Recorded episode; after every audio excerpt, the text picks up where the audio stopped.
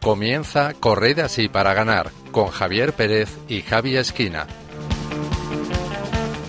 Buenas noches, queridos oyentes, y bienvenidos un mes más a Corred así para ganar, un programa de Radio María dedicado a la fe y el deporte.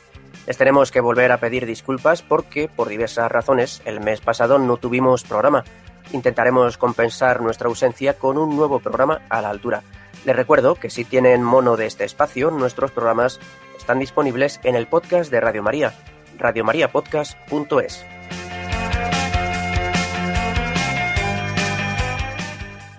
Acabamos de empezar el tiempo de Cuaresma, un periodo de penitencia que la Iglesia nos ofrece para preparar el corazón, la mente y el alma de cara al tiempo de Pascua, al periodo del calendario litúrgico dedicado a celebrar la resurrección del Señor. Es un momento tan importante que la Iglesia dedica 40 días a prepararlo Así que esperamos que aprovechen este tiempo que se nos regala para practicar la oración, el ayuno y la limosna, y así vaciar el corazón de todo lo que estorba y así hacer sitio al Señor.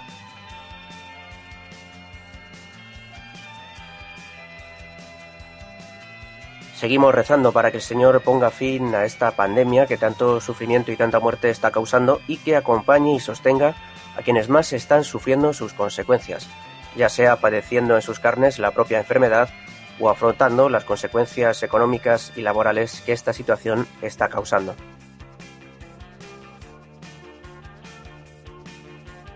Para hacerles más llevaderos estos momentos y ayudarles a pasar un buen rato, hemos preparado un programa que esperamos que esté a la altura. Para ello cuento con el equipo habitual. Saludo en primer lugar a Gema Saez. Buenas noches, Gema. Hola Javi, ¿qué tal? Buenas noches. Bueno, cuéntanos cómo has empezado la cuaresma. Pues mira, la verdad es que con muchas ganas y el miércoles conseguí a última hora encontrar un huequillo y escaparme a, misa ya y a la imposición de la ceniza, o sea que nada, con mucha ilusión y, y a por ella. Muy bien. Saludo también a Marta Troyano. Buenas noches, Marta. Hola, buenas noches Javi y buenas noches a todos nuestros oyentes. ¿Qué tal has empezado la cuaresma? Bueno, pues la verdad que por la gracia de Dios, mm, muy bien diría yo. Desde el miércoles de ceniza, eh, pues nada, luego he podido ir a misa algún día entre semana también, en estos últimos días, y, bueno, pues intentando que el Señor me cambie el corazón a ver si llegamos bien a la Pascua. Muy bien, me alegro mucho. Saludo también a Javi Esquina. Buenas noches, Javi. Hola, buenas noches compañeros y buenas noches a la familia de Radio María. Bueno, cuéntanos cómo va tu proceso de recuperación post-COVID. Pues bien, va bien. Es decir, la doctora prefiere pues que, que esté aún de baja porque tiene que eh, pues analizar un poquito las analíticas y, las placas por el tema de la neumonía.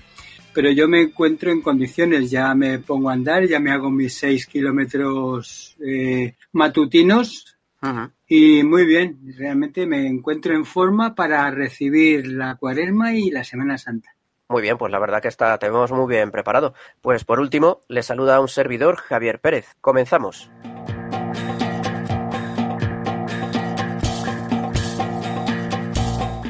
En el programa de esta noche entrevistaremos al padre Luis Fernando Valdés, sacerdote mexicano que sirve como capellán en la Universidad Panamericana de México y que aprovecha el deporte como medio de evangelización. En la sección de cine y valores veremos la película Yapelub de padre a hijo, un filme que nos narra la historia de un joven jinete y su caballo. También veremos algunos deportistas de élite que han sabido compaginar su actividad deportiva con su fe en Dios y no han tenido miedo de manifestar públicamente esa fe. Además, Yasmín Rivera nos traerá unas bonitas palabras del Papa Francisco sobre el deporte y repasaremos las últimas noticias del mundo del deporte y la fe.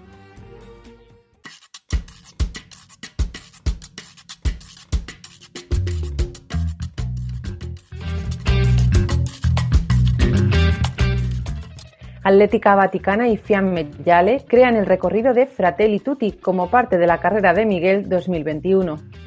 El equipo de atletismo de la Santa Sede, Atlética Vaticana y el grupo deportivo Fiamme Yale crearon el pasado enero el recorrido Fratelli Tutti como parte de la carrera solidaria Carrera de Miguel 2021. Los responsables de esta iniciativa quisieron dedicar el trazado al Papa Francisco, bautizándolo con el nombre de su tercera encíclica, La idea era ofrecer un abrazo a las personas de todos los pueblos, religiones y culturas que fueron a Roma a correr. Se trata de un recorrido de tres vueltas y diez kilómetros de longitud total alrededor de las murallas de la Ciudad del Vaticano con salida y meta en la Plaza de San Pedro. De este modo, los participantes pudieron completar los 10.000 de esta edición especial itinerante en la carrera de Miguel, que se corrió libremente entre el 10 y el 20 de enero. El Papa Francisco afirma que el deporte saca a relucir todo lo mejor que tenemos dentro. Antes de la audiencia general del pasado miércoles 20 de enero, el Papa Francisco se reunió con los jugadores del equipo italiano de fútbol Spezia Calcio. Durante este breve encuentro, el Santo Padre felicitó a los futbolistas por la victoria contra la Roma de la noche anterior. El pontífice aseguró que el deporte saca a relucir todo lo mejor que tenemos dentro. El Santo Padre animó a los jugadores de la Spezia Calcio a continuar con ello porque a su juicio comporta una gran nobleza. Los futbolistas regalaron al Papa una camiseta del equipo dentro de una vitrina con el número uno y el nombre de Francisco, un balón firmado por todos los jugadores y un par de guantes de portero, así como una gorra del equipo de waterpolo. La ONG jesuita Entre Culturas celebra la décima edición de su carrera Corre por una causa de forma virtual. El pasado fin de semana, la ONG jesuita Entre Culturas celebró la décima edición de su carrera solidaria Corre por una causa y lo hizo en formato virtual debido a las restricciones impuestas por la pandemia. Unas 10.000 personas participaron en esta iniciativa, cuya recaudación será destinada a atender la emergencia educativa que la COVID-19 está generando en la mayoría de países de Hispanoamérica y África. Así lo explicaba uno de los embajadores de la carrera, el exciclista Perico Delgado. Estoy corriendo a pata, sobre todo estoy entrenando para una carrera virtual. Corre por una causa. Están en el décimo aniversario, así que sobre todo una carrera que organiza entre culturas, una asociación que lucha para que niños y niñas que han perdido mucha educación por culpa de esa pandemia, pues puedan recuperar horas y puedan mantener esos estudios como es debido. Así que nada, apúntate ya, te espero. Como novedad, por ser el décimo aniversario de la carrera, la ONG ha estrenado web, una aplicación para cronometrar el tiempo de la carrera y una camiseta especial por la décima edición. Además, contará con la participación y el apoyo de los centros educativos de fe y alegría en América Latina. Y Yasmín Rivera nos trae hoy las palabras que el Papa Francisco pronunció hace unos días sobre el mundo del deporte. Adelante, Yasmín. Hola amigos de Corred Así para Ganar, un gusto saludarlos desde Costa Rica. El fútbol es también un camino de santidad. Sí, así lo dijo el Papa Francisco en una audiencia en donde recibió a un equipo de fútbol. No he preparado ningún discurso. Quisiera decirle solamente que estoy contento y que el deporte y también el fútbol es un camino de vida, de madurez y de santidad. Se puede salir adelante, pero nunca se puede salir adelante solo, siempre en equipo, siempre en equipo. Esto es importante, advirtió. En esta línea el Papa subrayó la importancia de jugar en equipo porque las victorias más hermosas son las del equipo en mi tierra, al futbolista que juega para sí mismo le decimos que se come la pelota, se queda con el balón y no mira a los demás. No, siempre en equipo, dijo su santidad. La segunda recomendación del Papa Francisco fue no perder el deporte amateur, el deporte que nace de la vocación de hacerlo, los demás intereses son secundarios. Lo importante es que siempre sigue siendo el aficionado. Les deseo todo esto. Rezaré por ti y te pido que reces por mí. Y ahora os doy la bendición a todos. El Papa latinoamericano ha manifestado en diversas ocasiones su pasión por el deporte. El sacrificio es un término que el deporte comparte con la religión. A nadie le gusta trabajar porque la fatiga es un peso que te rompe. Sin embargo, si en la fatiga logras encontrar un significado, entonces tu yugo se hace más ligero dijo en una entrevista en Sport Week el 2 de enero de 2021. El Papa afirmaba que no es suficiente con soñar ser exitosos, hay que despertar y trabajar duro. Por eso el deporte está lleno de gente que con el sudor de su frente ha vencido a los que nacieron con talento en sus bolsillos. Por eso nos conmueven ciertas victorias. Bien amigos, eso es todo por hoy. Les recuerdo siempre nuestra frase de cierre pronunciada por Santa Juana de Arco. Nosotros libramos las batallas, pero es Dios quien nos da la victoria. Hasta la próxima. Gracias, Yasmín, y hasta el próximo programa, si Dios quiere.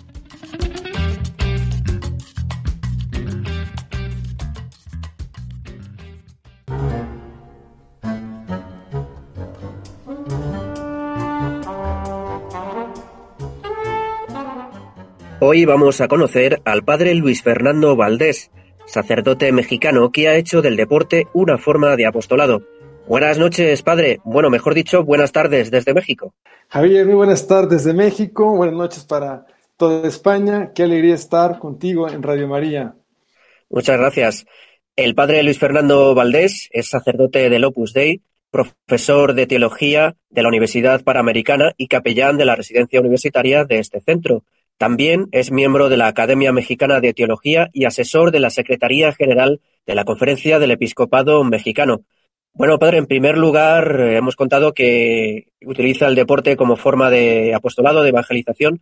¿De dónde le viene a usted esta pasión por el deporte? Muy bien. Fíjate que efectivamente el deporte ha sido para mí un hilo conductor bonito en la vida porque me ha permitido acercarme a Dios y acercar a personas a Dios. Mira, ha salido con la naturalidad de que como me gusta y junto todo lo que me gusta, me ha llevado con muchísima facilidad a conectar con mucha gente. Mm, antes jugaba fútbol, me retiré del fútbol y era muy natural invitar a los alumnos, vamos a jugar un partido de fútbol o muy, bien ustedes, o jugar en equipos de ellos. Y después, cuando yo empecé a dedicar a correr, que sido otra historia, pues de repente, oye, me acompañas un kilómetro, me acompañas dos, me acompañas tres y me acompañas un maratón. Y son momentos muy bonitos porque hay que vivir juntos, entrenar juntos. Vivir juntos me refiero a las aventuras, este, el mm. cansancio, la alegría. Pasamos juntos, disfrutamos juntos. Y con qué naturalidad salen las conversaciones para hablar de Jesucristo y de la iglesia. Es maravilloso realmente el deporte en sí mismo, como fuente de diversión y de salud, y también para hacerle un puente, una plataforma para hablar de esos temas tan bonitos del espíritu. Claro, porque digamos que su labor de acompañamiento como sacerdote no se limita a la parroquia o al confesionario, sino que también utiliza el deporte para utilizar esa complicidad ¿no? que se puede establecer en ese entorno para, acompañar y evangelizar a, sus, a, sus, compañeros, ¿verdad? Así es, así es. Fíjate que, eh, eh, hablando de, de, correr, cuando vas trotando, ¿verdad? A buen paso, que se puede conversar hay buen oxígeno para conversar, y vas trotando al lado de otra persona, pues van saliendo muchos temas, desde, oye, ¿cómo está el clima hoy? ¿Y qué, qué paso llevamos? Y de repente sale una pregunta profunda que te hacen, oiga, padre, ¿y por qué esto? ¿Y por qué papá dijo esto otro? Y, me pasa esto a mí, ¿qué quiere Dios de mí? ¿Verdad? Y entonces, así salen montones de temas tan bonitos y que, pues, creo que el Espíritu Santo se vale de este instrumento para que esa necesidad que traía en el corazón esa persona, pues hablarle de eso y darle un poquito de luz, darle aliento, y despertarle un panorama apostólico o un panorama de vida interior o un panorama de conversión, cada quien lo que tenga mm. en ese momento necesidad. El Espíritu Santo es el que sopla cuando uno va haciendo este apostolado. Claro. Y nos ha contado un poco antes cómo surgió este, esta idea ¿no? de recurrir al deporte como medio para evangelizar. ¿Cómo fueron las primeras veces? ¿Cómo surgió esta iniciativa? Pues surgió con la, naturalidad de la amistad. Eh, teniendo yo mis espacios este, de pastoral universitaria, pues como muy definidos, digamos, institucionalizados, tanto en la residencia como en la universidad, en fin, en las clases. Iba saliendo esa como un medio muy institucionalizado, pero después, a través de la amistad, oye, ¿me acompañas a correr? Eh, ¿Y qué tal si vienes conmigo? ¿Y qué tal si te presento a otros jóvenes de tu edad que, corren que también saben correr, que les gusta correr o que te enseñan a correr. Y entonces con esa naturalidad, pues ha salido eh, la facilidad para contactar. Y me, ha sorprendido porque correr largas distancias de entrada es aburrido. Sin embargo, o sea, aburrido para un joven más todavía. Los jóvenes son de fútbol, de básquetbol, de cosas más, más, este, más de Sí. Y pues fíjate que a través de la amistad pues con los jóvenes, eh, con más de 15 jóvenes, hemos corrido largas distancias, desde 10, que son la mínima de las máximas, hasta maratones completos, y van llevando gente y gente que nos apoya desde las gradas, desde las vías de las, de las carreteras. Justo surgió por la amistad. Entonces, por la amistad los invité y esa misma amistad se dio el tema de la facilidad para hablarles de Dios. Mm, qué interesante, fíjate. Bueno, me comentaba antes que ha participado en ocho maratones, eh, entre ellas la maratón de Ciudad de México, que la ha corrido varias veces, si no me equivoco. ¿Cómo ha sido su experiencia en esta, en esta maratón? Muy bien. Oye, fíjate que los maratones ha sido una cosa muy simpática y muy gradual.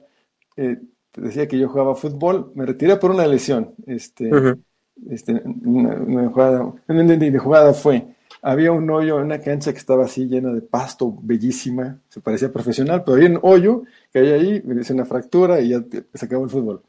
entonces empecé a correr. Yo corría antes de esa fractura, corría para tener condición física para el fútbol, pero nada más. Y entonces eh, empecé a correr con un maratonista. Y dije, yo te acompaño un kilómetro. Bueno, te acompaño dos. No pienses que te voy a acompañar cuatro. Bueno, no pienses que te voy a acompañar cinco. Y así, poco a poco, poco a poco, este, mm. empezamos a largas distancias. Y la experiencia de maratón de Ciudad de México es eh, muy bonita por varias razones. Primero, porque siempre he estado este, así con mi equipo, que tiene toda esta base apostólica y de amistad, de cariño, de, de apoyarnos mutuamente. Vamos eh, casi siempre en grupos muy grandes, ocho personas, divididos por subgrupos según las velocidades y los tiempos, apoyándonos mucho. Y luego este, este maratón, junto con esta parte así bonita, entrañable de reunirnos antes, rezar antes en la capilla, irnos desde ahí ya hacia el lugar de donde saldremos. En fin, todo esto es un maratón espectacular porque son 42 kilómetros dentro de la ciudad, es una ciudad gigantesca, la Ciudad de México. Entonces, la misma ciudad, sin repetir ruta, te da para 42 o más. Y todo el tiempo, en todo el recorrido, hay mucha gente apoyando, este, gritando, haciendo porras, repartiendo cosas, en fin, gratísimo. Es un ambiente muy bonito en la llegada, más todavía la gente que está apoyando ahí. Entonces hace muy, muy bello este maratón. Y, como sabrán, la Ciudad de México está a 2.200 metros sobre el nivel del mar. Y toda la Ciudad de México aunque decimos el Valle de México, en realidad no es valle, es una, zona montañosa. Siempre estás en subida o en bajada. Sí. Y el maratón tiene subidas muy, prolongadas, con lo cual es un reto. Para es un hándicap importante, claro. Sí, sí, sí, es difícil. En fin, entonces este maratón por eso es muy, muy grato y muy bonito y da para mucho, ¿verdad? Para lo humano, para lo divino. Nos divertimos mucho y es un gran reto siempre. Entonces terminarlo es siempre muy eh, satisfactorio. Terminamos, rezamos, agradecemos a Dios, nos divertimos entre nosotros y y muy bien, es, una gran experiencia. Claro. Comentaba hace tiempo en una entrevista, un reportaje con la agencia Ciprensa, que había como paralelismos, ¿no? Como similitudes entre el deporte y la vida cristiana, ¿no? ¿Podría decirnos qué similitudes hay entre estos dos ámbitos? Claro que sí. Fíjate que San Pablo en, sus epístolas nos lo va dando. De hecho, el, título de, tu programa es maravilloso, correr así para ganar. San Pablo, cuando nos habla de la vida cristiana, nos habla de que hay que hacer un esfuerzo humano para corresponder a la gracia, para que Dios actúe en nosotros. Y entonces pone él mismo símiles, eh, símiles del deporte, del atletismo, del correr, del, pugilismo, etc. Bueno, pues efectivamente, en, la vida cristiana hace falta eh, virtudes humanas que sostienen la lucha espiritual. Igual, en el correr, sobre todo a largas distancias, pues se requieren todas las virtudes. Mira, la primera, que parecerá decir, ay, ¿cómo es posible? Pero creo que la primera es, es la prudencia. Desde saber planear, saber cuántas fuerzas tienes, qué distancia puedes recorrer, saber qué equipación vas a llevar, este, si de lluvia, de frío, eh, de, que se te olviden las gafas de sol, en fin, prudencia para eh, ver a tu equipo cómo va, si están cansados, si, alguien va fatigado, si alguien va a buen paso y seguirlo, en fin. la prudencia va por ahí, no se diga la resiedumbre, porque sí hay momentitos que hay que decirle a la mente, y la mente tiene que decirle al cuerpo, no protestes tanto, sigue avanzando, por favor. Entonces, claro, sí, sí. Entonces, así en la vida cristiana, pues igual, para seguir a Jesucristo, pues hay que decir que no a algunas cosas y decir que sí a otras, cosas muy bellas, decirle que sí a la oración, decirle que sí a la generosidad, sí al servicio al prójimo. Entonces, por eso va mucho. Y mira, hay una frase de San José María, fundador de Opus Dei, que a mí me sirve muchísimo. Es muy sencilla, pero a mí es un, es un gran lema. Decía que la vida cristiana es comenzar y recomenzar, porque llamados por Cristo a ser santos, somos débiles y nos equivocamos en lo pequeño y en lo grande, y hay que empezar, pedir perdón a Dios, pedir su gracia y con alegría volver a empezar. Lo mismo el entrenamiento de, correr largas distancias, porque hay días en, que, aunque tengas muy buena condición física acumulada, no sé, uno amanece como no muy bien, claro. como los músculos duros, y salió mal ese entrenamiento, ni modo. Recomenzamos al siguiente, y así va. Hay maratones que salen muy bien y maratones que salen muy mal. también, es la experiencia, comenzar y recomenzar. Por eso sí, hay una similitud. Y José María también decía que quería que los sacerdotes fuéramos eh, santos, alegres, deportistas. Y justamente este espíritu de deporte se refería no solamente a que hiciéramos ejercicio físico, sino tenemos este espíritu de comenzar y recomenzar con optimismo. Por eso creo que eh, es muy bonito cómo van muy de la mano eh, la vida cristiana y la vida deportiva. Hmm, la verdad que sí. Quería preguntarle si practica algún otro deporte. Mm, no, en este momento eh, solo practico el, correr con distintos tipos de rutinas, de ejercicios. Eh, de repente con los chicos de la residencia, pues algunos eh, lanzamientos de básquetbol.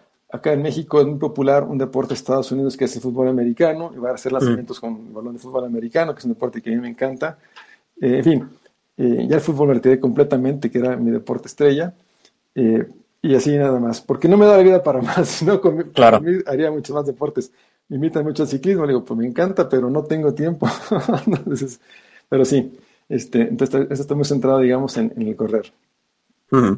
Quería preguntarle precisamente, bueno, cómo está viviendo este tiempo de pandemia y cómo ha afectado a su práctica deportiva.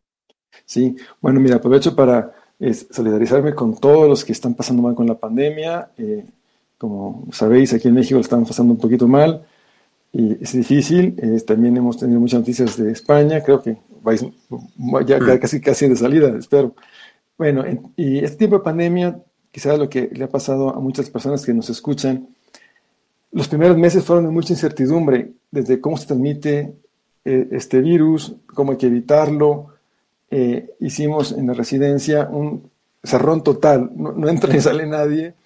Entonces fueron, los primeros meses fue correr en, en, este, los, aparatos del, gimnasio, aquí, digamos, a la banda, digamos, la caminadora, y pues correr ahí, y correr y correr ahí, y correr ahí, correr ahí, este, incluso correr medio maratón ahí mismo, este, dentro del, del, gym, porque ya estaba largas distancias. Pero ya cuando fuimos sabiendo más cosas de la, de cómo poder evitar, este, la, contagios y demás, volví a, las calles. Me gusta mucho correr en la calle porque, eh, no estoy un poquito presumido, pero en realidad este, cualquiera que corre larga distancia sabe que se necesita. Eh, hay entrenamientos muy largos, entonces en una pista cerrada, aunque mida dos kilómetros, pues son muchas vueltas, mejor prefiero la calle. Claro, se hace muy monótono. Así es, volví a la calle y pues eh, a las horas en que puedo correr, que es muy, temprano, pues casi no hay gente, de repente con el otro corredor, solamente los los guardias de tránsito que están ahí esperando que haya coches, etcétera. Y entonces, así es como volví, entonces en tiempo de pandemia. Pero al principio fue mucha incertidumbre, ya después, este, con este mes de prudencia, la sana distancia en la madrugada sale solita, y así ha sido este, este entrenamiento. Entonces, he podido retomar entrenamientos largos y siempre, gracias a Dios, me ha acompañado un, un grupo de dos o de tres de la residencia y vamos así, platicando de lo humano y de lo divino en las horas de la madrugada a lo largo de las calles de la Ciudad de México. Mm. Quería preguntarle también, usted que sabe tanto de deporte y de apostolado, de evangelización, quería mm, pedirle pues algún consejo, ¿no? Para algún sacerdote, algún párroco que tenga un grupo de jóvenes y a lo mejor se esté planteando pues utilizar el deporte como una forma de catequesis o de evangelización.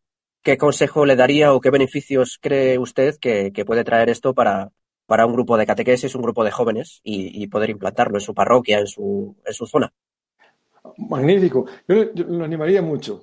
Animaría mucho a, un sacerdote o a alguien de un grupo juvenil, un grupo apostólico, que se ame mucho el deporte porque es fuente de, de, la base humana para el apostolado. Es fuente de virtudes, fuente de amistad, de mucha amistad que da, da pie a hablar de muchos temas y ya como sacerdote da confianza a los muchachos para que puedan pedir un consejo para su vida o incluso para pedir este, el sacramento de la penitencia, de la confesión. Entonces, y, además humanamente da muchas satisfacciones, la amistad da un, un algo más, ¿verdad?, en, el corazón sacerdotal. Y también, eh, pues el deporte ayuda mucho a estar en contacto con gente joven que siempre nos renuevan en todos los sentidos, incluso hasta en los temas que tenemos que pensar, porque evidentemente cada generación trae sus temas y estar en la sintonía de los más jóvenes para poder entender desde sus planteamientos, lo que traen en la mente y el corazón, ayuda mucho el deporte, estar con ellos horas y varias veces por semana. De manera que eh, lo animaría muchísimo, diría que vale mucho la pena. Es, es, es, como la siembra, se empieza la semilla y con el paso de los meses se dan estas grandes amistades, estas grandes confidencias, estos grandes deseos de entrega de, de los jóvenes a Dios. Mm. Bueno, pues para ir terminando el programa, antes de terminar, quería, antes de terminar esta entrevista, quería preguntarle qué canción nos recomienda para terminar el programa. Ah, muy bien. Fíjate que el tema de, de las canciones es divertido. Eh, a mí me desconcentra escuchar música durante el recorrido, pero hay una canción que siempre le evoco, eh, también por la influencia de la cultura de Estados Unidos sobre México, que es una del grupo Queen, We Are the Champions, porque siempre la ponen al final de los maratones. En diciembre pasado eh, hice un maratón virtual porque también presenciales, digamos, corrí 43 kilómetros en la calle con una aplicación, una carrera oficial, y mi equipo de, apoyo eran mis hermanas con sus esposos y sus hijos. Y así ya en, los últimos 200 metros, mi hermana puso desde el coche a todo volumen We Are the Champions. Siempre trae una, una evocación muy bonita, familiar, deportiva. Entonces, pues es una canción que al menos personalmente me, me hace mucho sentido para, para estos, temas de, estos temas de correr. Pues nos quedamos con esa petición, esa canción. Eh, padre Luis Fernando Valdés, sacerdote mexicano del Opus Dei y profesor de teología en la Universidad Panamericana de, México. Muchísimas gracias por haber compartido con nosotros este rato de entrevista y, muchas gracias por la labor también que hace de apostolado mediante el deporte y que pedimos, oraremos para que dé mucho fruto, siga dando mucho fruto. Muchas gracias, padre, y buenas noches o buenas tardes. En México. muchísimas gracias. Buenas noches, España. Buenas tardes aquí en México. Bendiciones para todos los radioescuchas de Corred así para ganar.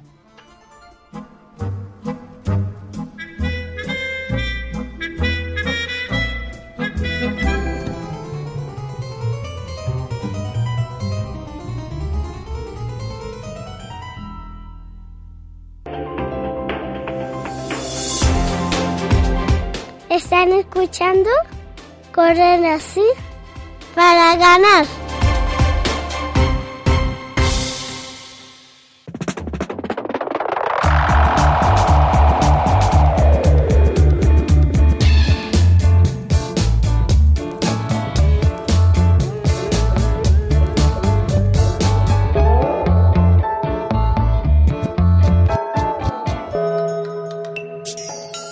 Hoy, en nuestra sección de cine deportivo y fe, vamos a ver lo importante que es a veces aparcar nuestro orgullo, aceptar los fracasos y dejarnos ayudar por quienes nos quieren.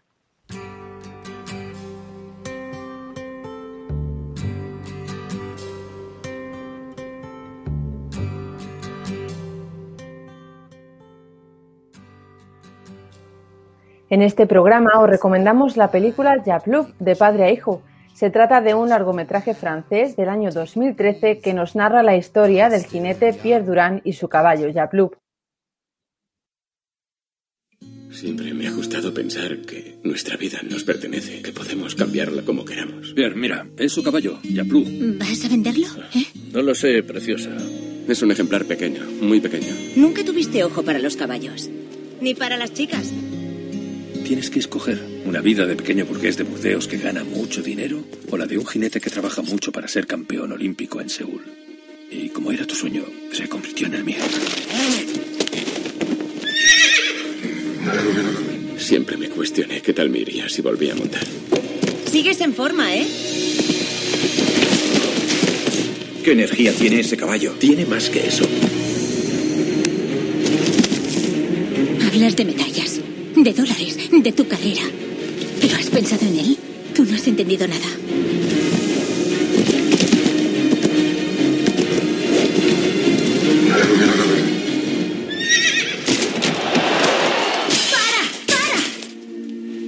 Lo malo es que quizá tengan razón. Tengo un buen caballo, pero no soy buen jinete. Si quieres dejarlo, déjalo. Tu madre y yo no nos arrepentimos de nada. Lo hicimos porque te queremos. No tienes que demostrar nada y sé que tú me quieres. ¿La evolución que has conseguido con ese caballo? ¿La alegría que has aportado a todo el mundo y sobre todo a tu padre? ¿Es ese el padre de mi hijo? ¿Un hombre que no va a luchar más? Él debe confiar en ti y tú en él. Y por eso se para. ¿Y si yo quisiera aprender a acercarme a él? ¿Me ayudarías?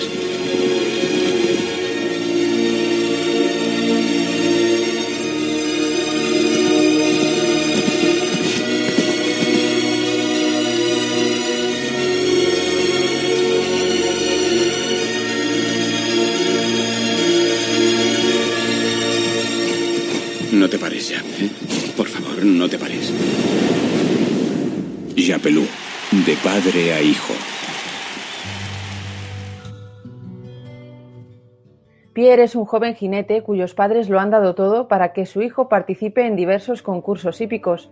Cuando está terminando los estudios, le llevan un joven caballo, Jabloop, para que lo pruebe y vea si es buen saltador, aunque a primera vista no lo parece.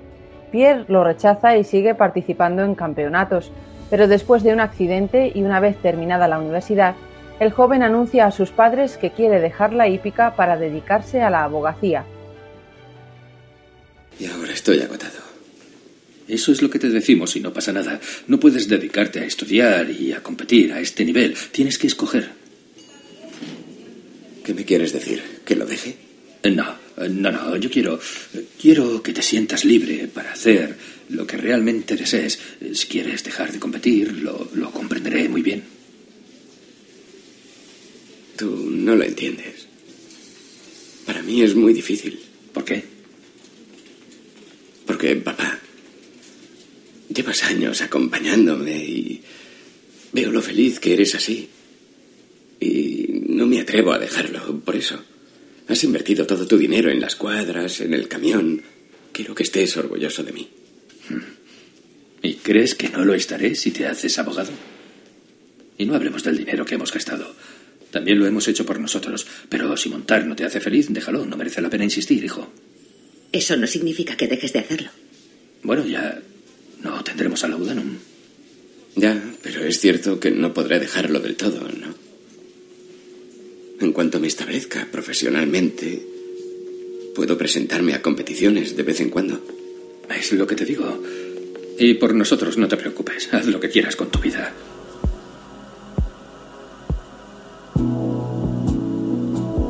En este fragmento podemos observar cómo los padres respetan la libertad de su hijo a la hora de decidir sobre su futuro y le animan a elegir libremente.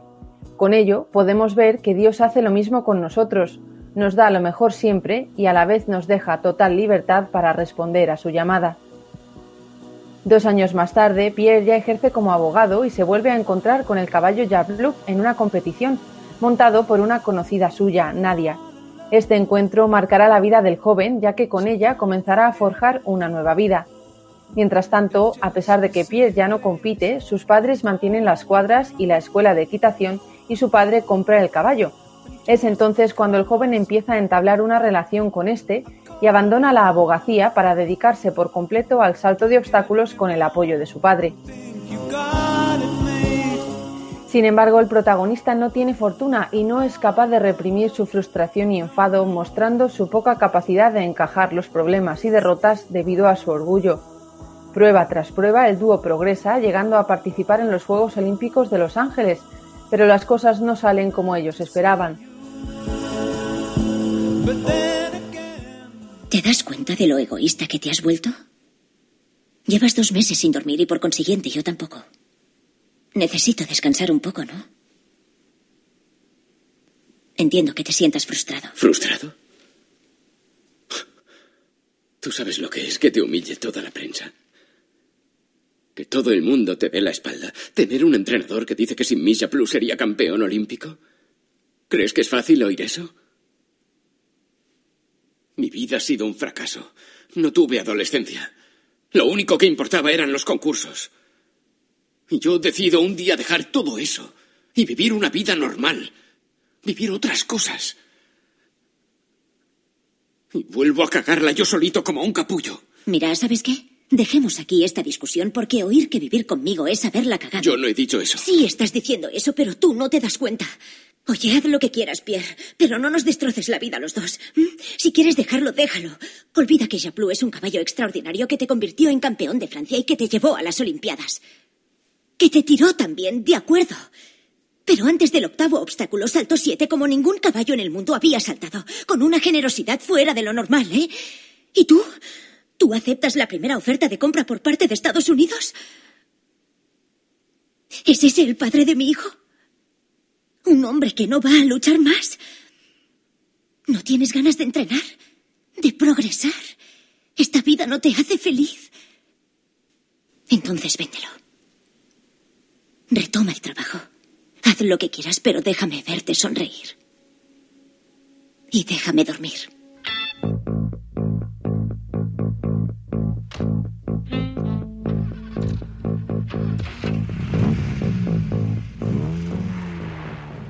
En este fragmento vemos cómo no saber aceptar el fracaso perjudica a los que nos rodean. Además, muestra una de las máximas de San Ignacio con respecto a la toma de decisiones. En tiempo de desolación, no hacer mudanza. Tras haber fracasado, Pierre quiere deshacerse del caballo y dejarlo todo de nuevo. Pierre, mientras vayas con este estado de ánimo, nunca progresarás. Podrás seguir acusándome a mí, a tu entrenador, pero no evolucionarás.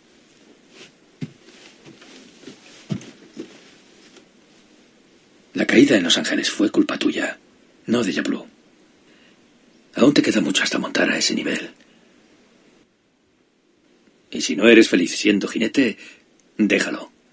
Solo te pido que tomes cierta distancia antes de decidirte. Vete unos días, tómate unos días de vacaciones, pero no tomes una decisión tan drástica como la de vender a Perú. Papá, son cuatrocientos mil dólares. Es mucho. Esto no volverá a presentarse. Voy a tener un hijo. No tengo una situación estable. He de ganarme la vida y aún vivo con mis padres. No estoy hecho para ser jinete. Eso no es verdad. Eres demasiado orgulloso para aceptar una derrota o una humillación como la de Los Ángeles. Cuando ganaste los campeonatos de Francia no te supuso ningún problema ser jinete. Pero sí, sí, debes elegir qué vida deseas. ¿Una vida de pequeño burgués de Burdeos que gana mucho dinero? ¿O la de un jinete que trabaja mucho para ser campeón olímpico en Seúl? Porque ese siempre ha sido tu sueño. Y como era tu sueño, se convirtió en el mío. Así que no inviertas los papeles, por favor. Toma la decisión que quieras, es cosa tuya. Su padre, sin embargo, sabe sacar el lado bueno de las cosas e intenta hacer ver al joven que debe cambiar de actitud para mejorar. Además, el padre le da el mejor de los consejos, ser el mismo, sin luchar por demostrar nada a nadie para ganarse su afecto. Es entonces cuando un acontecimiento dramático sacude sus vidas y cambia por completo la perspectiva de Pierre, que decide conservar el caballo y prepararse para los Juegos Olímpicos de Seúl. Lo hará con la antigua dueña del caballo, Rafael, para compenetrarse mejor con Japlu y obtener así la victoria, pero recordando que más que las medallas vale la calidad humana y el tratar a los demás como se merecen. Como enseñanza podemos aprender que es muy importante buscar la voluntad de Dios en nuestras vidas a pesar de las dificultades que podamos encontrar por el camino, sabiendo y pidiéndole que nos haga reconocer su amor de Padre que nos lo da todo. Bueno, Marta, pues como siempre, una película muy interesante para, para ver estos días. La verdad que sí, que es un poco larga, o al menos a mí se me hizo un pelín larga, pero, pero la verdad que tiene mucho jugo. Yo creo que, que, a veces vemos películas y pues sin más, bueno, una película de hípica, pero, pero la verdad que, que, si se mira con la mirada adecuada, vamos, mirando, intentando encontrar a Dios en todo, siempre podemos sacar eh, muchas, muchas enseñanzas que nos pueden ayudar también en nuestra vida espiritual. Muy bien, pues nos, nos la apuntamos. Yapelub de padre a hijo. Así que Marta, muchas gracias. Muchas gracias a ti por contar conmigo una vez más en el programa.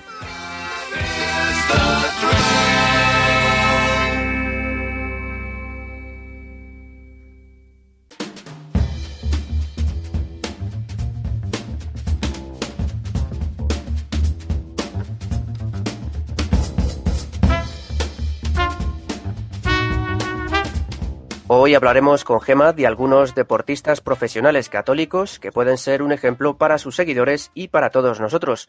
Buenas noches, Gema. Hola, Javi, buenas noches, ¿qué tal? Muy bien. Cuéntanos y dinos qué ejemplos de grandes deportistas que son católicos y viven su fe en público y no tienen miedo a manifestarlo nos puedes dar hoy. Pues mira, hoy vamos a compartir varias historias, pero antes eh, pues voy a lanzar una pregunta ¿no? a nuestros oyentes o incluso, o incluso a ti. Eh, ¿Tú sabes en qué se suelen fijar muchas veces los niños o los chavales jóvenes o cualquier persona que practique eh, deporte cuando hablan de sus deportistas preferidos o sus ídolos? Bueno, pues la verdad es que no lo sé. Cuéntanos exactamente en qué se fijan. Pues mira, normalmente una de las cosas en las que se suelen fijar es eh, la forma en la que compiten e incluso la forma en la que los deportistas se comportan pues en esa competición, ¿no?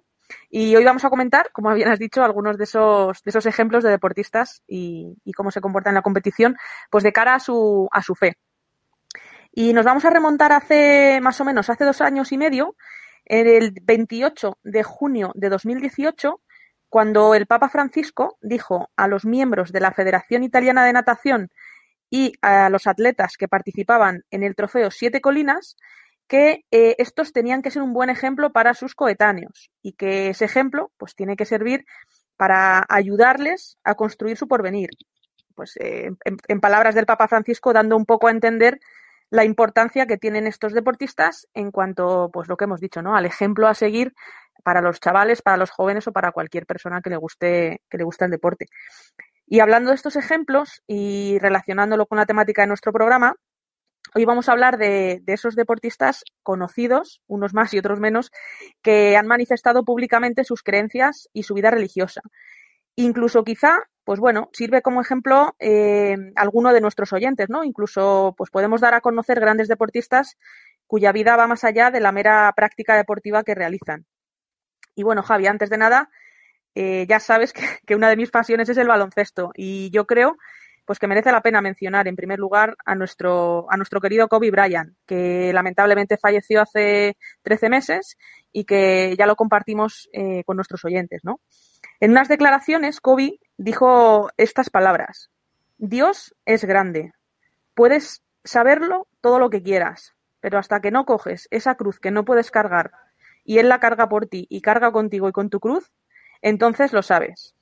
Yo, Javi, escucho esto y la verdad es que se me pone la piel de gallina. ¿eh? Pues sí, Gema, la verdad es que son palabras que dicen mucho. Pues sí, mira, y otra de las figuras que podemos encontrar, pues por ejemplo, en el mundo del fútbol, es eh, Didier Drogba. Este delantero, que muchos conocen, pues ha fijado su vida, eh, ha fijado en su vida el objetivo de ser eh, mejor persona a través del, del, catolicismo.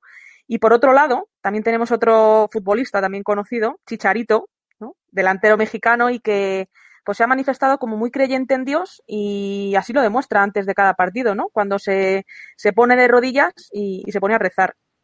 Y por último, para cerrar así el, el deporte del fútbol, eh, pues también encontramos la figura de Kaká, un exfutbolista brasileño que pues nunca escondió su gran amor a Cristo y que enfocaba su vida sobre todo hacia bueno, una unión familiar y, y un esfuerzo por los suyos y, y su familia. Bueno, mm, estos dos jugadores, Chicharito y Kaká, jugaron en el Real Madrid. Yo ahí lo dejo. bueno, hay alguna otra figura del Real Madrid, pero la dejamos también para otro, para otro programa.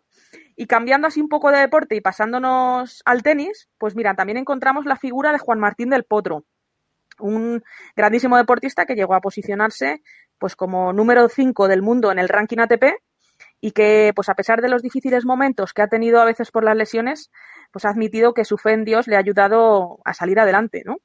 Y mira, en unas declaraciones dijo estas palabras. Voy a la iglesia en Argentina y trato de mantener el ritmo durante los torneos. A veces es difícil encontrar una iglesia y luego está el problema de que la gente te sigue a todas partes, pero trato de estar cerca cada vez que puedo. Y de otros deportes, digamos, minoritarios o quizá no tan practicados, seguro que también hay otras figuras que se han pronunciado como católicos, ¿no, Gema? Efectivamente, Javi. Mira, tenemos, pues por ejemplo, la figura de eh, la estadounidense Simone Biles, que a muchos también les sonará, que bueno, pues fue una deportista que ganó la medalla olímpica de oro en, las, eh, en Río, en la modalidad de gimnasia artística. Y Biles comentó que siempre eh, le acompaña un rosario que le regaló su madre y que pues siempre que puede lo reza. También esto a mí me parece muy bonito porque bueno pues indicó que mm, en el día de su confirmación ella eligió como, como santo patrono a San Sebastián y es un, un santo al que muchos atletas pues invocan en determinadas ocasiones porque bueno pues dicen que les ayuda con el tema de la recuperación de lesiones. Y más ejemplos que podemos encontrar, pues por ejemplo, es el de Katie Ledecky, que es una nadadora estadounidense que también fue campeona eh, olímpica en Río de Janeiro en 2016. Y esta deportista indicó que la fe católica eh, era muy importante para ella. Incluso en sus propias palabras dijo, es parte de lo que soy y me siento cómoda al, al practicar mi fe. Me ayuda a poner las cosas en perspectiva. Yo digo una oración o dos antes de cualquier competición. El Ave María es una hermosa oración y me calma. Aquí tenemos también pues, grandes ejemplos de cómo la, la gente ve, eh, vive su fe ¿no? en el deporte. Y cambiando un poco también ahora hacia otros deportes, en este caso nos vamos a la esgrima, pues también encontramos a, a Catherine Holmes, quien dijo en 2016, antes de las Olimpiadas, las siguientes palabras.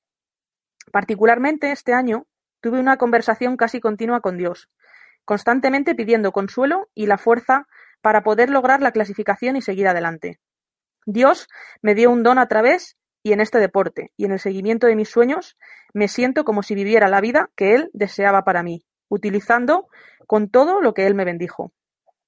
Así que fíjate qué grandes ejemplos podemos encontrar, ¿no?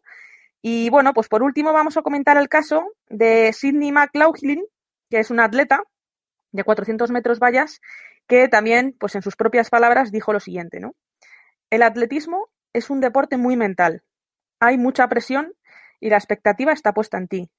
Cumplir con lo que sé y saber que todo lo que me fue y que todo lo que me fue dado proviene de Dios, sin duda jugó un papel muy importante para mí.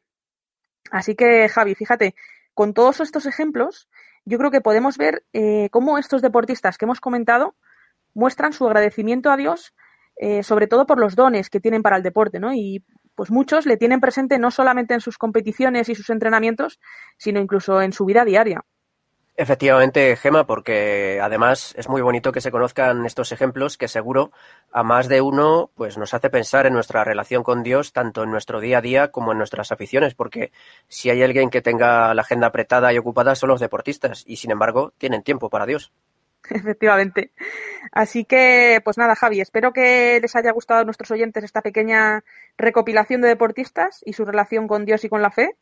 Y quién sabe, pues quizá en futuros programas podemos profundizar más en alguno de ellos. Porque, pues bueno, como bien dijo el Papa Francisco, el deporte es una muy buena forma de evangelizar y nada, pues la tenemos ahí a nuestra mano. Muy bien, pues muchas gracias, Gema. Eh, nada, gracias a vosotros y nos vemos en el próximo programa. I've paid my dues time after time. I've done my sentence, but committed no crime. And bad mistakes, I've made a few.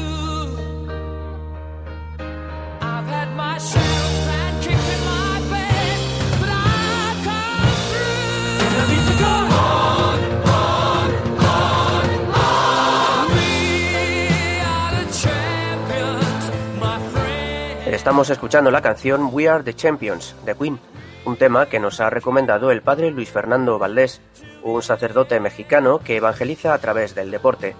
También hemos reflexionado sobre el valor de la humildad y confiar en Dios con la película Yapelup de padre a hijo. Y como siempre, Yasmín Rivera nos ha traído una bonita historia vinculada al deporte y hemos repasado las noticias más destacadas del mundo del deporte y la fe.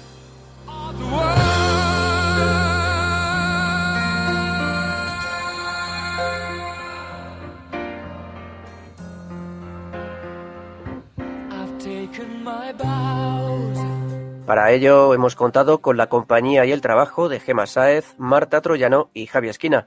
Buenas noches, Gema. Pues nada, Javi, buenas noches al equipo, a nuestros oyentes y esperamos que les hayan gustado todas las historias de deportistas que les hemos contado y si alguno conoce alguna más, pues oye, encantados de recibir esas, esas propuestas y comentarlas en futuros programas. Buenas noches, Marta. Pues muy buenas noches Javi, muy buenas noches a nuestros compañeros y a todos los oyentes. Espero que hayan disfrutado mucho con nuestro programa hoy y que aprovechen este tiempo de cuaresma para ver la película que les hemos recomendado siempre con una mirada de fe que yo creo que nos puede ayudar mucho en el camino espiritual de la cuaresma. Buenas noches. Y buenas noches Javi. Pues buenas noches, queridos compañeros, amigos y familia de Radio María. Y bueno, ya saben los oyentes que esta Semana Santa Radio María está a más. Pues así es, ahora, lo, ahora después lo recordaremos. Muchas gracias, Javi. Gracias a ti.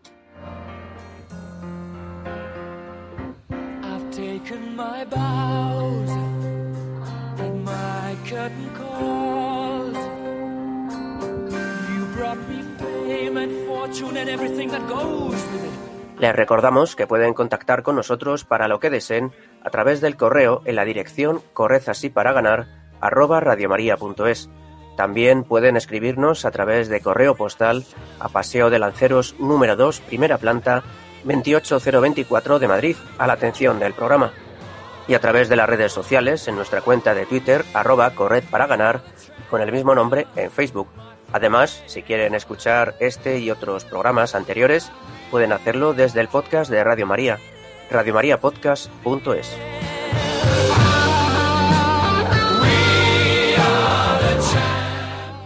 Antes de despedirnos, les contamos que Radio María quiere ayudarles a vivir más profundamente este tiempo de cuaresma. Por un lado, diariamente a las 8 menos cuarto de la mañana, las 7 menos cuarto en Canarias, y después del rezo de laudes, podrán escuchar una contemplación cuaresmal. Se trata de un microespacio con un breve comentario y una canción dirigidos por Antonio J. Esteban, director del programa Generación Esperanza. Por otro lado, durante esta semana pueden escuchar las charlas cuaresmales que ha preparado el padre Guillermo Fernández y que se emiten diariamente después de la Santa Misa, alrededor de las 10 de la mañana, las 9 en Canarias. Además, con motivo del año de San José declarado por el Papa Francisco, desde el 17 de febrero y hasta el 18 de marzo, les estamos ofreciendo unas meditaciones hechas por el Padre Santiago Arellano, con las que preparamos para la consagración a San José, la cual se celebrará el día de su fiesta, el 19 de marzo. Se emiten todos los días, después de la hora intermedia, en torno a las doce y media de la mañana, las once y veinte en Canarias. Que el Señor los ayude a vivir con devoción este tiempo. Reciban un fuerte abrazo de quien les habla, Javier Pérez, y de todo el equipo que formamos Corred así para ganar. Que Dios los bendiga.